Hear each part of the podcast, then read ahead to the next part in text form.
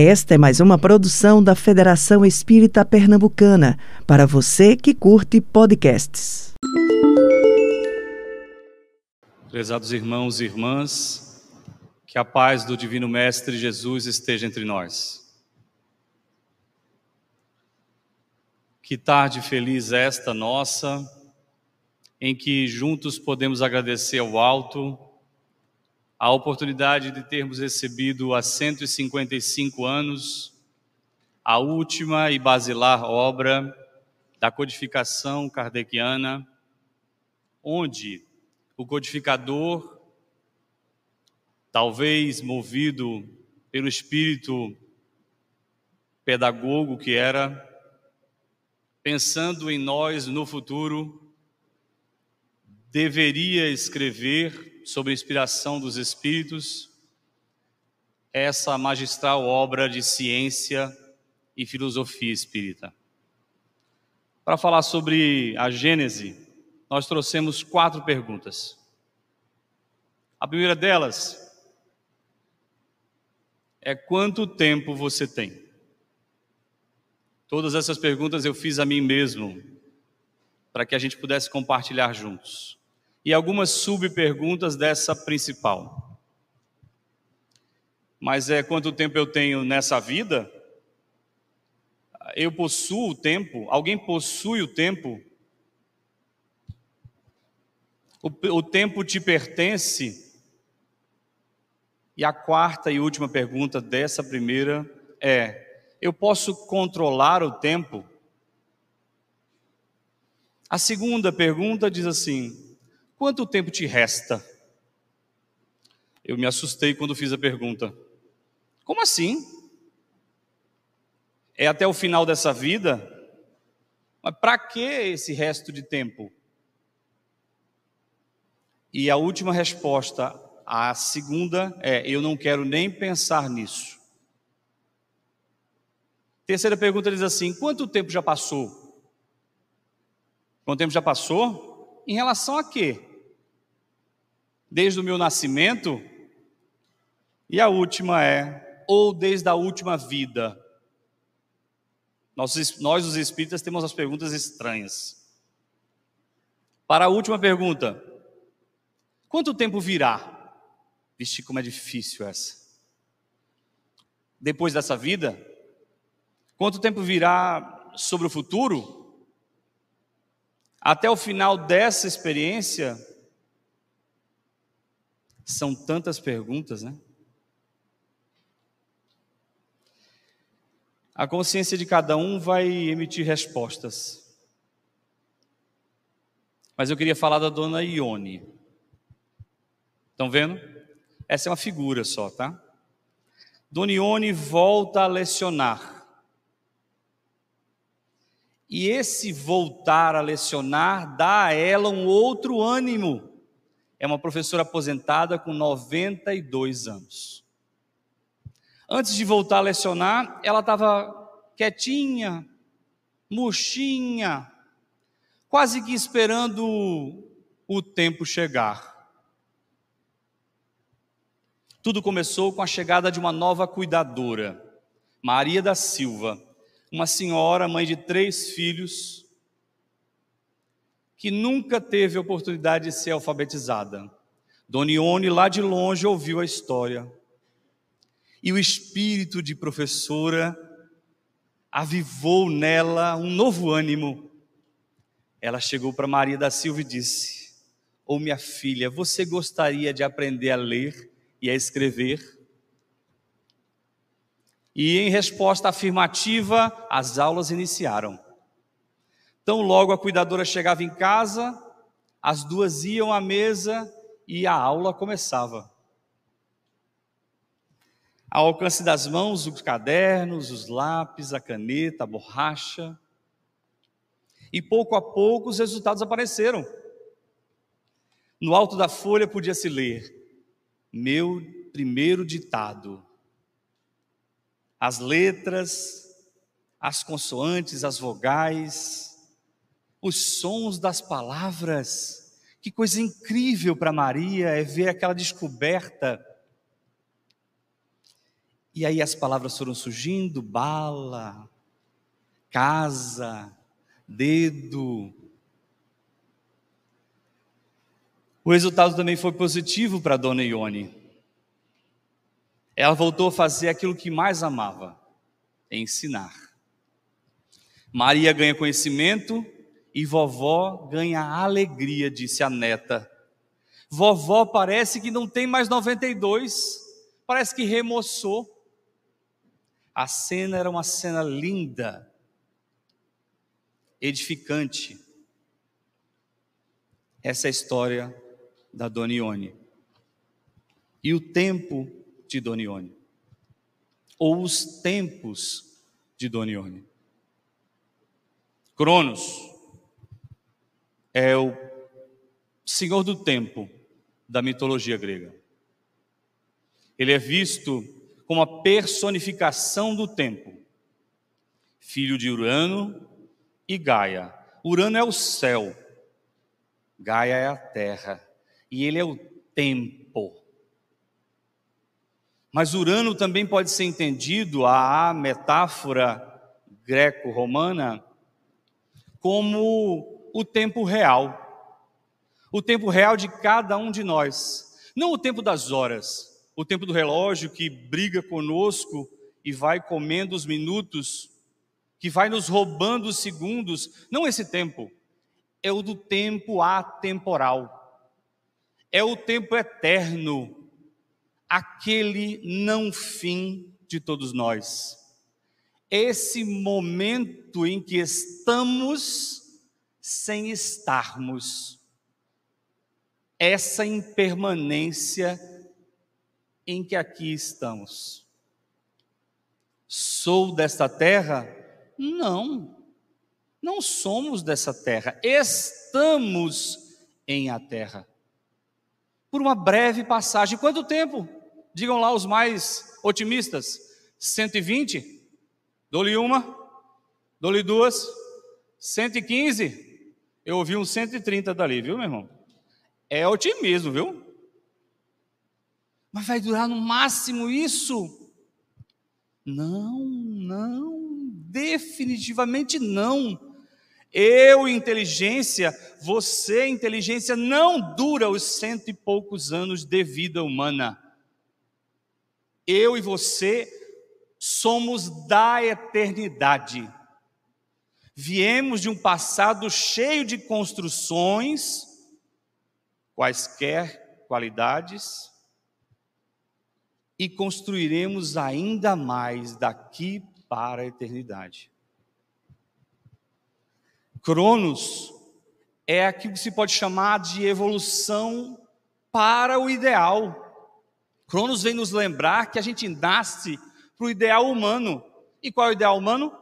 Melhorar nossos valores, melhorar nossas virtudes, e adquirir sabedoria.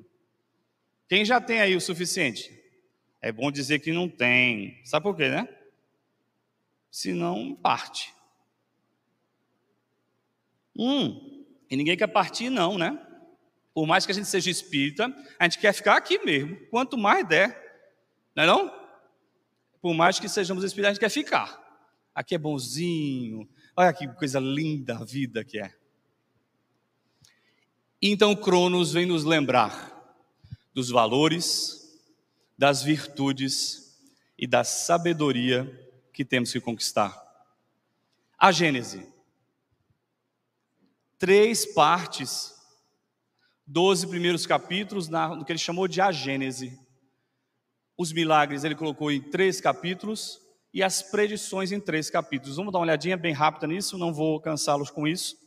É só para a gente lembrar o quanto a Gênese é um livro extremamente importante para a nossa busca por virtude e sabedoria.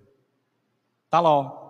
Kardec diz: o objetivo da obra é o estudo desses três pontos que são diversamente interpretados e comentados: a Gênese, os milagres e as predições. Aí vai dizer Kardec: olha lá, o livro a iniciativa da obra pertence aos espíritos. mas não constitui uma opinião pessoal de um espírito ou de outro. É o que ele vai dizer, um ensino coletivo. Vários espíritos falaram o mesmo sobre aqueles pontos. É o ensino coletivo e que eles concordam, um concorda com o outro. E é nisso que Kardec diz: se constitui o que ele chama de a doutrina dos espíritos. E só é doutrina dos espíritos porque é o ensino concorde e coletivo dado por eles. Tudo bem? Vamos em frente? Vamos em frente. Tá aqui as partes. Vamos dar uma olhada rápida. Não vou cansar vocês não. Três primeiros capítulos: caracteres da revelação espírita, Deus e o bem e o mal. Olha, que, olha que coisa linda que ele diz na primeira. Na primeiro, o espiritismo, longe de negar ou destruir o evangelho, vem ao contrário, confirmar, explicar e desenvolver o evangelho. Se alguém tinha alguma dúvida de que o espiritismo não era, não é cristão, não tem nada com o evangelho, tá tudo, tem tudo a ver com o evangelho. Tá lá. Caracteres da revelação espírita. O segundo capítulo ele fala sobre Deus, a existência de Deus, a natureza divina, a providência, a visão de Deus. No terceiro capítulo ele vai falar sobre a origem do bem e do mal, Quer saber da origem do bem e do mal? Capítulo 3 de A Gênesis. Está lá. Um livro espetacular para a gente aprender. O que mais que ele fala lá? Instinto, inteligência e a destruição dos seres uns pelos outros. O quarto capítulo dessa parte, ele vai falar sobre o papel da ciência. Olha que lindo, amigos. A ciência é chamada a construir a verdadeira Gênese, como tudo foi criado, segundo a lei da natureza sem os mimimis, sem as injeções à custa dos interesses daqueles grupos que escreveram a Gênesis lá no, no início. Real aqui, vamos lá. O, o, o, quinto capítulo fala sobre os antigos e modernos sistemas de mundo, a uranografia geral. Lembra o nome do pai do, do, do Cronos? Urano, céu. Kardec escreve a uranografia geral, tudo que está no céu, o estudo dessas partes. Aí ele vai falar sobre o espaço e o tempo, a matéria, as leis e forças, a criação primária. Tem um trecho lindo sobre a eterna sucessão dos mundos. Se der tempinho, se Maria deixar, não é? A gente lê um trechinho para vocês. Está reservado, viu, Maria? Deixe, viu? Vamos lá. Depois ele vai para o esboço geológico. Oh, o livro diz tudo. Não dá para ler a Gênesis como quem vai querer ler romance. Não dá.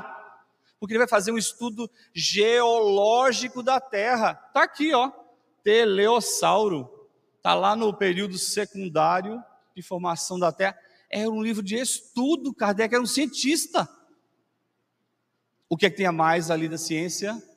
Espiritismo a doutrina dos Espíritos. E eles vão esclarecendo pontos, dando explicações para aquilo que não foi explicado. Até hoje, sem nenhuma coisa a contradizer pela ciência. Vamos em frente. A alma da Terra. Tem um trecho lindo sobre a alma da Terra. Uma das teorias sobre a formação da Terra é que existia uma alma da Terra. E o Kardec vai dizer assim uma coisa, trouxe para vocês para a gente olhar. Olha lá. A alma da Terra é a coletividade dos espíritos incumbidos da elaboração e da direção de seus elementos constitutivos. Seres de inteligência tocam os fazeres da Terra.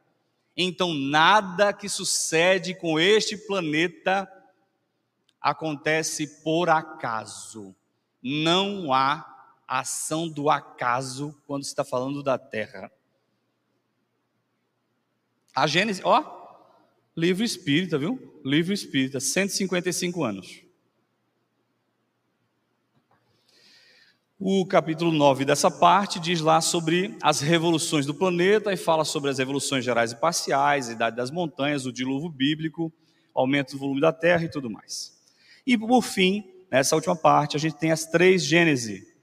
A Gênese orgânica vai falar sobre princípio vital importante para o estudo dos médiums passistas. a escala dos seres orgânicos e o homem corpóreo. Importantes informações sobre o corpo físico, essa máquina perfeita que nos auxilia como espíritos em nosso processo de evolução espiritual rumo à perfeição relativa. No, no item, no capítulo 11, ele vai falar sobre a gênese espiritual, e aí vai falar sobre a migração, ó, reencarnações, as reencarnações, a, a, a, doutrina dos anjos caídos e a perda do paraíso, a raça adâmica, entre outros, e por fim ele termina com os seis dias e a perda do paraíso. Muito bem, em frente. Eu estou passando rápido para não cansar vocês. Vamos lá. A segunda parte de a Gênese é a parte dos milagres. E o Kardec vai fazer algumas perguntas. Vai falar sobre o milagre no sentido teológico, vai, vai afirmar, é uma afirmativa e não uma pergunta, o Espiritismo não faz milagres. E deixa uma perguntinha depois. Deus faz milagres? Pode abrir? Pode perguntar para o pessoal? Não? Pode perguntar? Não? Deus faz milagres, gente? Faz milagres? Deus faz? Ninguém quer se comprometer. Então vamos fazer o seguinte: vamos estudar a Gênese, aí a gente vai afirmar com categoria se sim ou se não. Próxima, próxima vez que alguém do mundo perguntar para a gente, e aí, o Espiritismo pensa o quê? Deus faz milagres ou não faz milagres? E você vai ter na ponta da língua a resposta. Eu não vou dizer não. Viu? Maria disse ali, não diga. Vamos lá. E o Kardec, como grande professor de Espiritismo, sabia das nossas fragilidades e colocou o capítulo 2. Olha o capítulo 2, fluidos. Por quê? Vai dar trabalho esse assunto.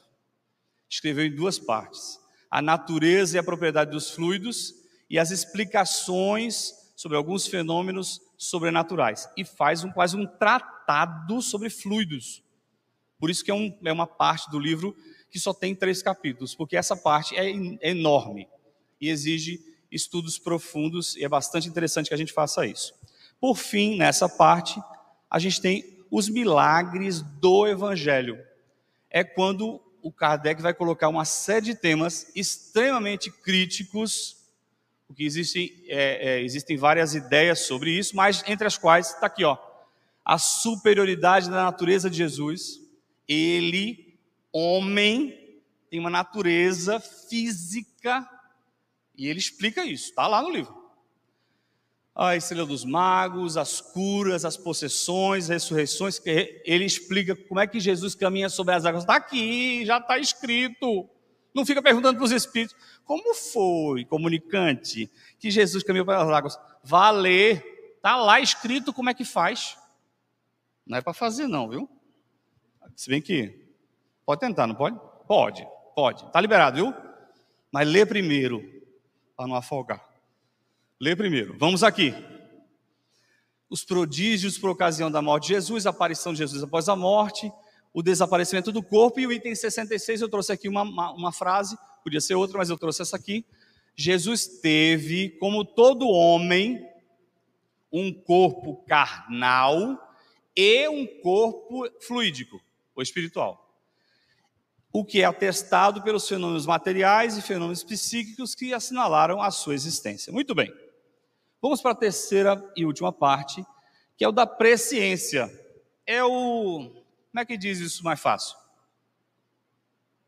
Aquele povo que vê o futuro. É a presciência.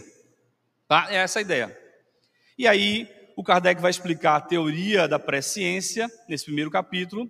E aí ele diz assim que o, o Espiritismo apresenta a chave de tantos mistérios, mostrando-nos que o próprio fato das predições não se produzem com exclusão é, das leis naturais. Isso é da natureza da vida. E ele vai explicar por quê.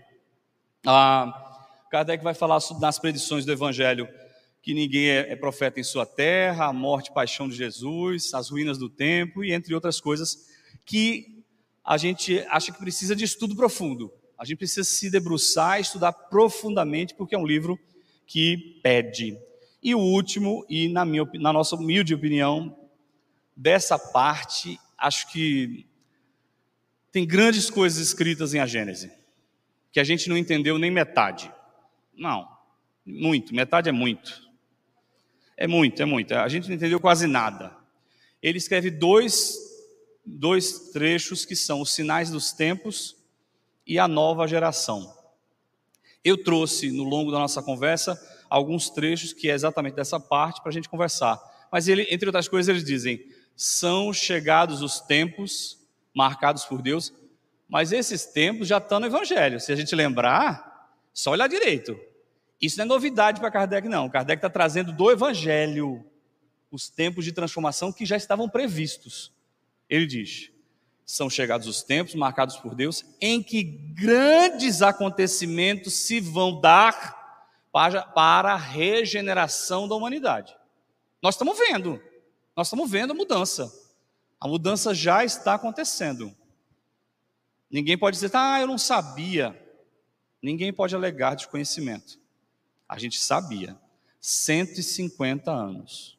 E 155 anos está aqui. Tudo bem?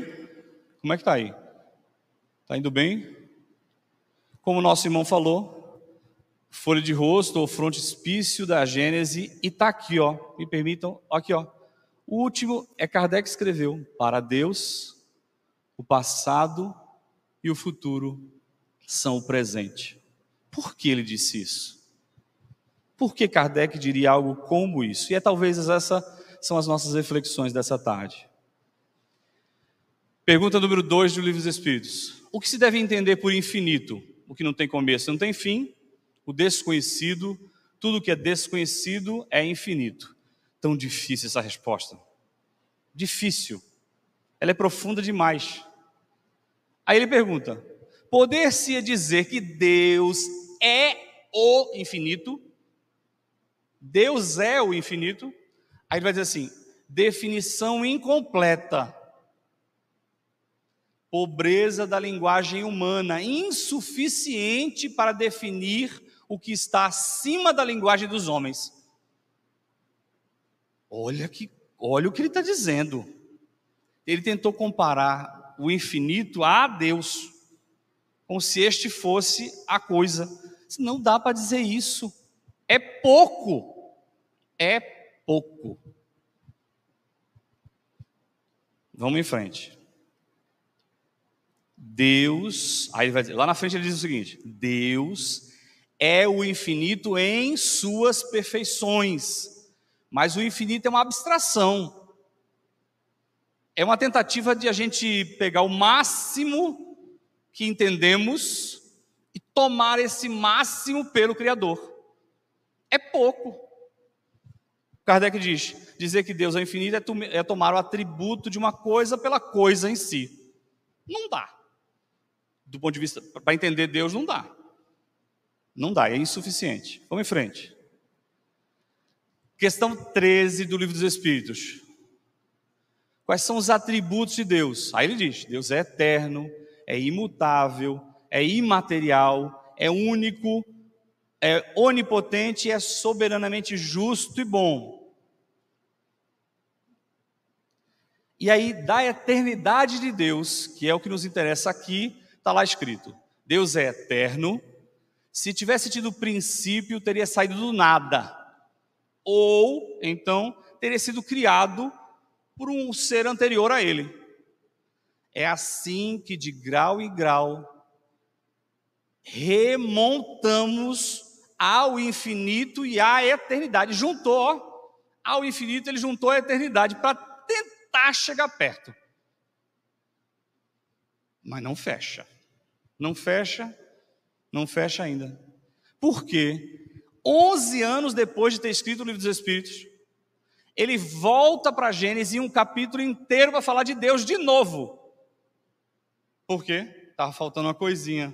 Aí Kardec acrescenta, ó, a eternidade, que estava lá no livro dos Espíritos, imutabilidade, imaterialidade, unicidade, onipotência e a soberana justiça e bondade, o Kardec com autorização dos Espíritos, acrescenta aos atributos da divina providência duas coisas: a suprema e soberana inteligência. Não estava lá. E acrescenta também o fato de que Deus é infinitamente perfeito. Olha o que o Kardec fala sobre essa definição nova, que inclui todos os anteriores do Livro dos Espíritos e mais esses dois. Olha o que ele diz. Olha o que ele diz. Disponha o homem de uma, de uma medida rigorosamente dos atributos de Deus, essas, e ele pode afirmar a si toda teoria, todo princípio, todo dogma, toda crença ou toda prática que estiver em contradição com um só que seja desses atributos, que tenda não, não tanto a anulá-lo, mas a simplesmente diminuir um pouco aquele atributo de Deus, e essa ideia não pode estar com a verdade. Olha o Kardec, nesse ponto não tem mais ou menos, não. O que nós, os espiritistas, acreditamos sobre Deus é isso uma vírgula a menos não é Deus. A teoria está errada. Tudo bem? O Kardec foi muito peremptório quando está falando sobre isso. Vamos em frente. Pelo Espiritismo, o homem sabe de onde vem, para onde vai, por que está na terra, por que sofre temporariamente e vê por toda parte a justiça de Deus. Está lá em a Gênesis, capítulo 1 sobre sabe que a alma progride intensamente através de uma série de existências sucessivas até atingir o grau de perfeição que a aproxima a Deus. Lembra que eu falei do destino humano? Nosso objetivo qual era? Melhorar nossos, nossas emoções, sentimentos e a sabedoria. Nos aproximarmos ao máximo da perfectibilidade possível, nos aproximando de Deus.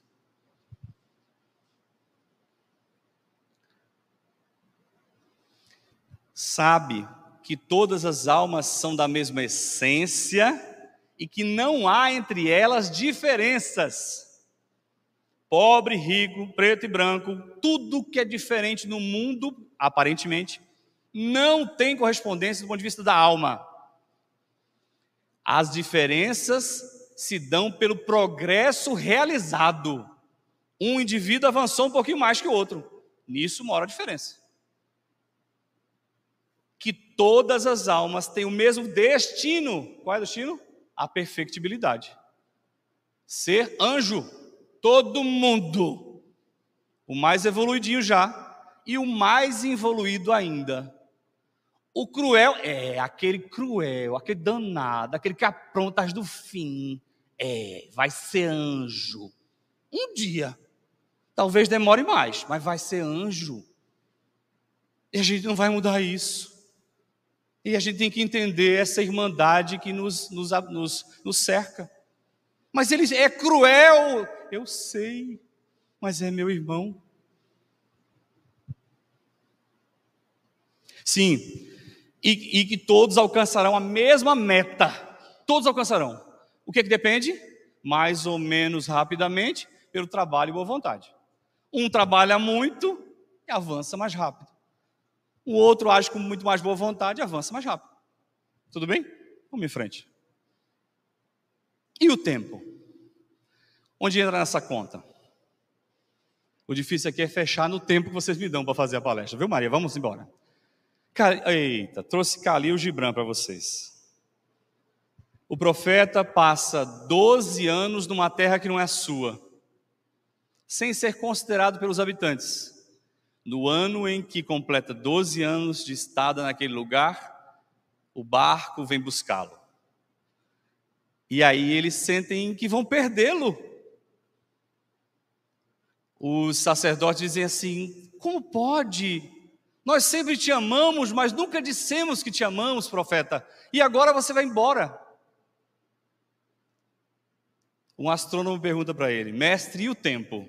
E ele diz: mediríeis no tempo o que não tem medida e o imensurável. É a gente tentando contar contas. Quanto tempo falta? Quanto tempo me resta? Contando o tempo que não dá para contar. Ah, mas eu ainda tenho umas, uns 10 anos, se Deus quiser. Quem pode afirmar? Então acelera o passo. É o que a gente precisava fazer. Acelerar o passo, não atropelando nada nem ninguém, fazendo o meu melhor agora, sem ficar postergando coisa que é o que a gente adora fazer. Amanhã eu resolvo, na próxima vida eu resolvo. Espírita tem essa, né? Aluga a próxima vida. Não, mas com fulano eu só resolvo daqui umas três encarnações. É o quê, filho?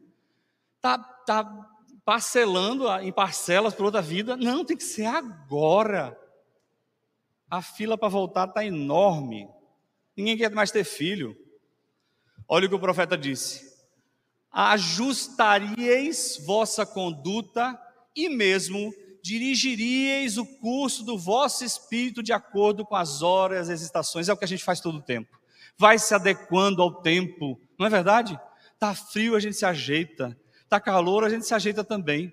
E a gente vai fazendo isso, por que é que não se modela? Por que, é que nós não nos modelamos para a perfectibilidade, como fazemos em relação ao tempo físico? Por que, que o avanço na direção da perfectibilidade não acontece como nós nos adaptamos no tempo da vida? E o profeta diz mais: Do tempo faríeis um riacho, em cujas margens sentaríeis e, olhar, e olharíeis o fluxo. O que a gente quer fazer é ficar olhando o rio passar. Oh, meu Deus, já foi, não foi uma semana, e o, eita, 2023 já foram 20, 29 dias. Mas, mas parece que foi ontem o Natal e o Ano Novo. Olha o que ele está dizendo. A gente faria isso do tempo, transformaria ele num riacho para ficar observando. Em, em, já foi.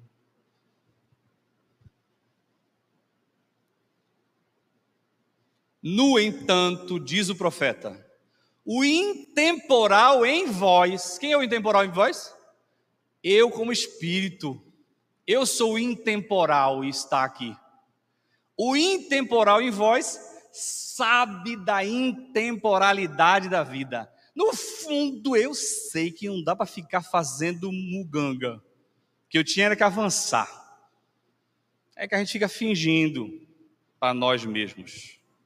Mas a gente sabe, ele está dizendo, no, o, o, que, o que é infinito e está em mim, sabe. Diz mais o profeta: e sabe que ontem é apenas a memória de hoje, e o amanhã é só o sonho de hoje. Diz o profeta: e aquele que canta e contempla dentro de vós, ainda vive dentro dos limites daquele primeiro momento em que espalhou as estrelas pelo espaço.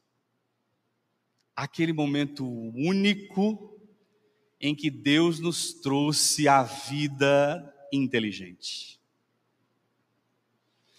Ele está dizendo que no fundo, eu sei o que eu tenho que fazer, só não faço. Eu sei o que preciso fazer agora, só não faço. De quem será a responsabilidade pelos equívocos ou problemas que acontecem?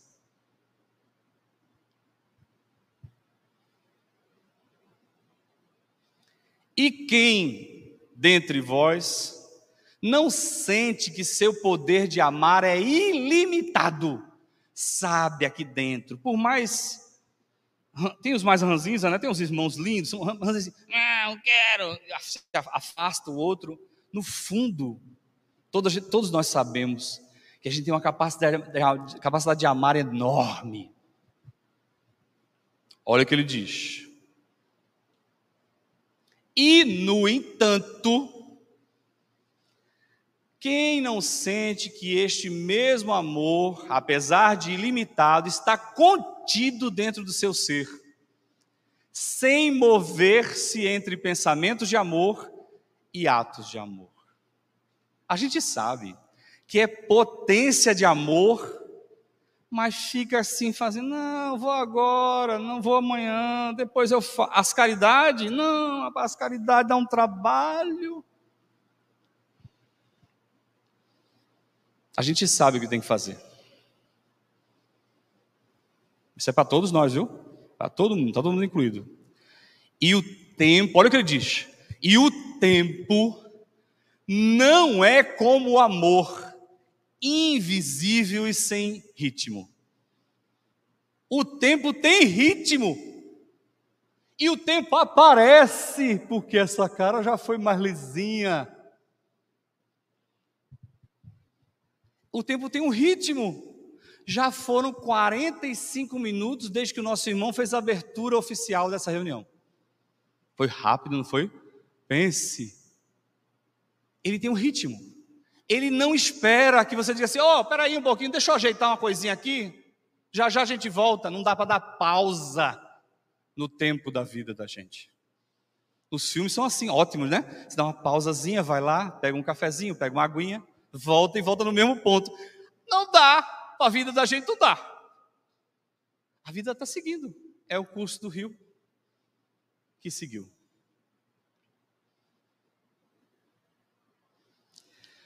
Mas, se em vosso pensamento deves medir o tempo em estações, que cada estação inclua todas as outras estações. Olha o que ele está dizendo: plenitude. Se está fazendo uma coisa, faça essa coisa. Porque a gente às vezes costuma fazer isso. Está falando com uma, uma criança e o pensamento está aqui, em algum lugar, e o outro pensamento está aí, em outro lugar. Ele está dizendo que é preciso viver plenitude, que o meu pensamento esteja naquela coisa que eu estou fazendo agora, para que a minha consciência esteja totalmente integrada naquilo. Atenção plena plenitude. E que o hoje contenha o passado com lembranças e o futuro com esperanças. Ele está dizendo que é, é para viver agora. Eu sempre achei engraçado isso. O presente tem um nome engraçado, né? É presente. Quando você quer agradar alguém, você dá um presente para esse alguém. Uma coisa boa se dá como presente, como forma de presente para a pessoa. E nós, costumeiramente, vivemos entre o passado, aquilo que eu perdi, aquilo que eu amei, aquilo que foi, aquilo que não vai voltar, ou na expectativa do futuro, se, se eu conseguir isso, se eu buscar isso, se fulano me amar, se cicrano. O que ele está dizendo sobre o tempo é isso. Que esse hoje contenha o passado com lembranças, porque as lembranças me trouxeram até aqui. Mas é que no hoje eu viva do futuro lindas esperanças. A esperança de que vou me mudar. A mudança vai acontecer. A melhora vai chegar. Joana de Ângeles, no livro Liberta-te do Mal, escreve uma pérola que chama, ela chamou de Deus banalizado. Na verdade, ela, ela fez uma pergunta: Deus foi banalizado? E aí ela traz algumas coisas para a gente conversar, rapidinho. A cultura materialista e moderna, incapaz de penetrar no insondável da vida, apresenta periodicamente ideias tentando banalizar a Deus e a crença em Deus. Dizem que a crença em Deus é coisa de ignorantes e ingênuos, incapazes de compreender as conquistas da ciência, da cibernética e da nanotecnologia.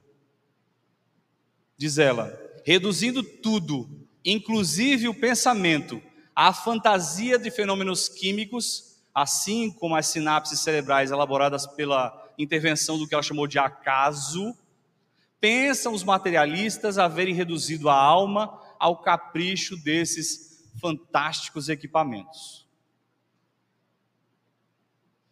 Mas eles ficam atônitos quando um paciente com parada cardíaca, durante um ato cirúrgico ou não, anestesiado, todas as funções cerebrais mortas, e quando eles retornam ressuscitados, o indivíduo fala tudo o que aconteceu. Porque o médico entrou com a mão direita, ele pegava uma pinça, com a mão esquerda, ele diz detalhes. Como explicar isso se o paciente estava morto, entre aspas. Os materialistas ficam estarrecidos quando o cego de nascenças descrevem o fenômeno da vista, sem nunca terem enxergado nada. Eles podem dizer o que é enxergar.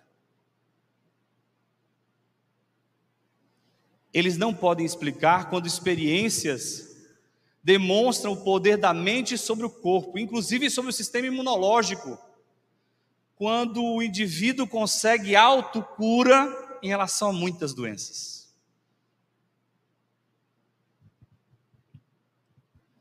Os materialistas não podem compreender quando viagens conscientes pelo organismo, quando os próprios enfermos detectam a problemática nas regiões desajustadas, e essas regiões desajustadas, diagnosticadas por eles mesmos, são comprovadamente apresentadas por radiografias e tomografias.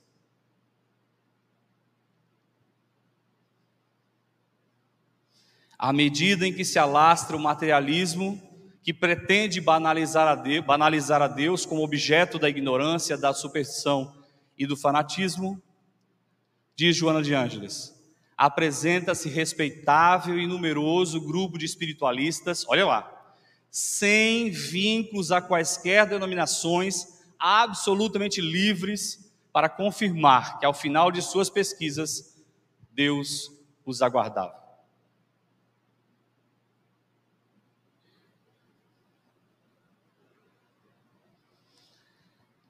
O Deus cósmico, universal, inteligência suprema e causa primária de todas as coisas, não pode ser interpretado ou compreendido em linguagem teológica, assinalada por abusos é, em algumas de suas colocações.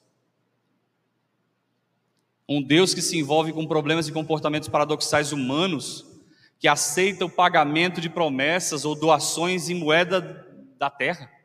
Como assim? É por isso que tem gente que não acredita em Deus. Deus que castiga de forma inclemente aqueles com os quais ele não simpatiza. Como assim? Esse não é Deus. Esse não é Deus. Um Deus que persegue com pragas e desgraças povos inteiros, porque estes não, não o reverenciam.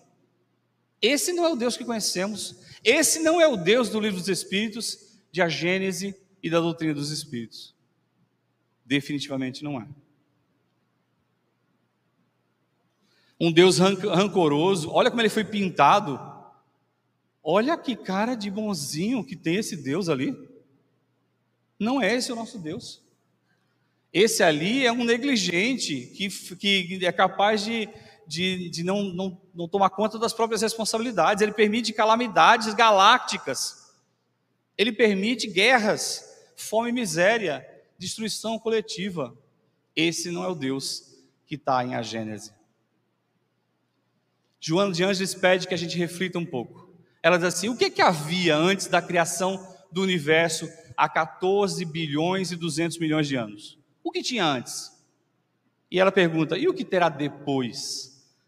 Só para a gente pensar rapidinho. O nosso universo é só uma fotografia. É tudo que existe fisicamente: tempo, espaço, matéria, planetas.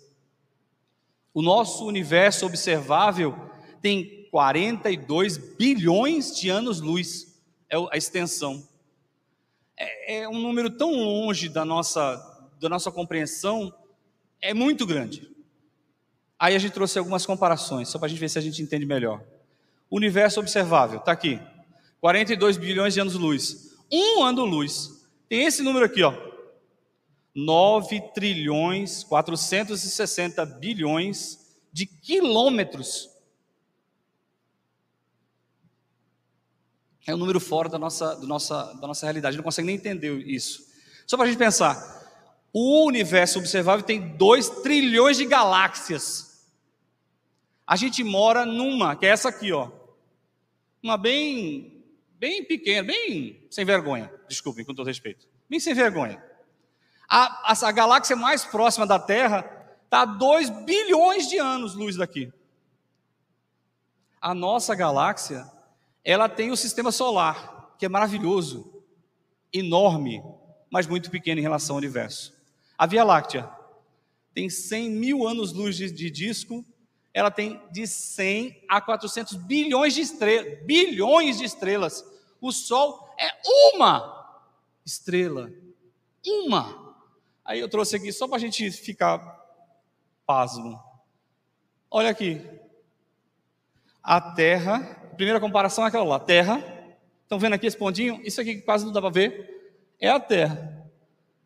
A proporção do Sol está ali.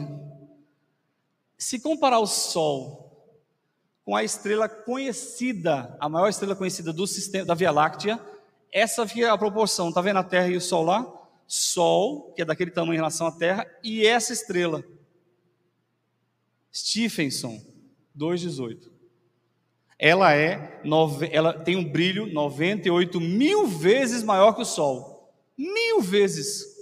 Se Stephenson fosse colocado no lugar do Sol, ela estaria sobre todos os planetas até Saturno.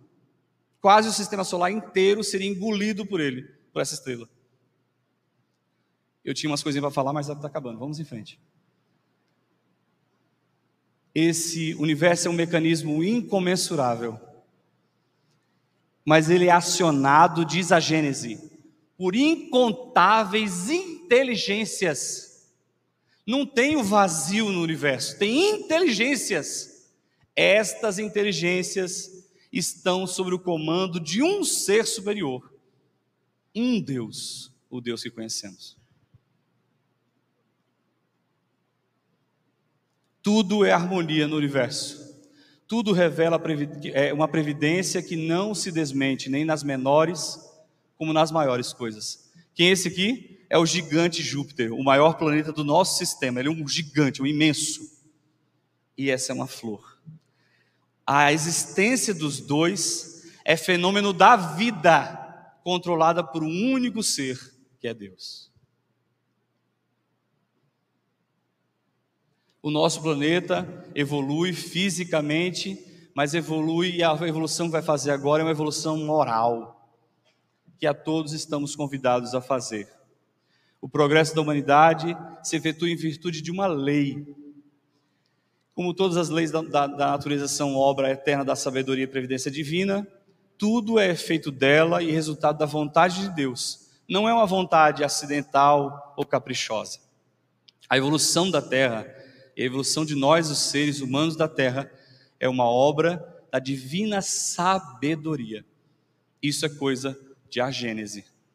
E aí a gente está encerrando aqui nos últimos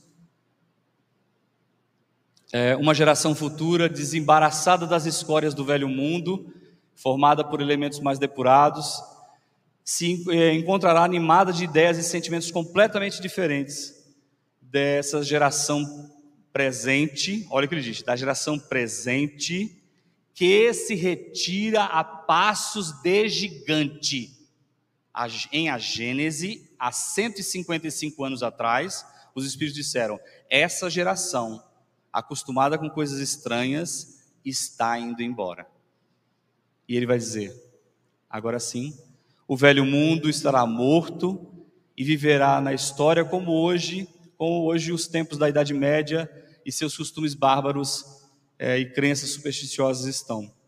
E isso tudo fortalecerá uma crença: de que para Deus o passado e o futuro são o presente. Que Jesus, nosso Mestre, nos abençoe a todos. Muita paz, meus irmãos. Você ouviu o podcast da Federação Espírita Pernambucana.